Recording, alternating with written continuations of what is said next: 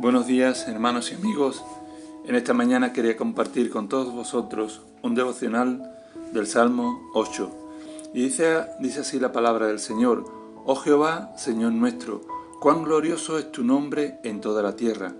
Has puesto tu gloria sobre los cielos.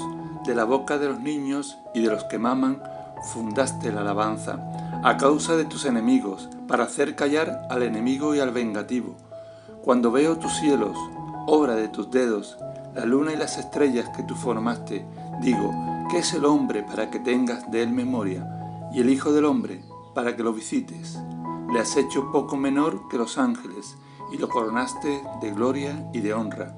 Le hiciste señorear sobre las obras de tus manos, todo lo pusiste debajo de sus pies, ovejas y bueyes, todo ello, y asimismo las bestias del campo, las aves de los cielos y los peces del mar, todo cuanto pasa por los senderos del mar, oh Jehová Señor nuestro, cuán grande es tu nombre en toda la tierra.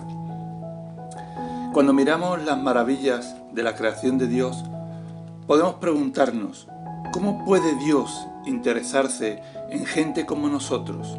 Gente que constantemente lo hace enojar, gente que lo defrauda, gente que incluso blasfeman contra el nombre de Dios y muchas veces nos podemos sentir pequeños.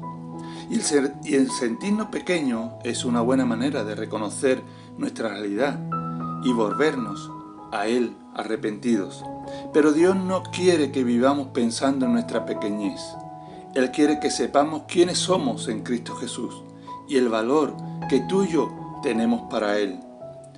Si te levantaste en este día cuestionando tu valor como persona, o te sientes deprimido o deprimida, recuerda que Dios te considera de gran valor.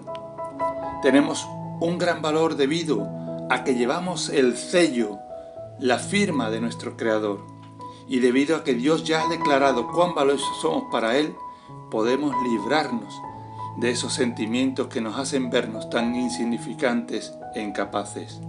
Por ello, hermano, hermana, en esta mañana al igual que los niños pueden confiar y alabar a Dios sin dudas ni reservas, pida a Dios que le dé una fe de niño, eliminando cualquier obstáculo que te impida caminar cerca de Él y agradecer a Dios por lo que Él hace cada día en tu vida.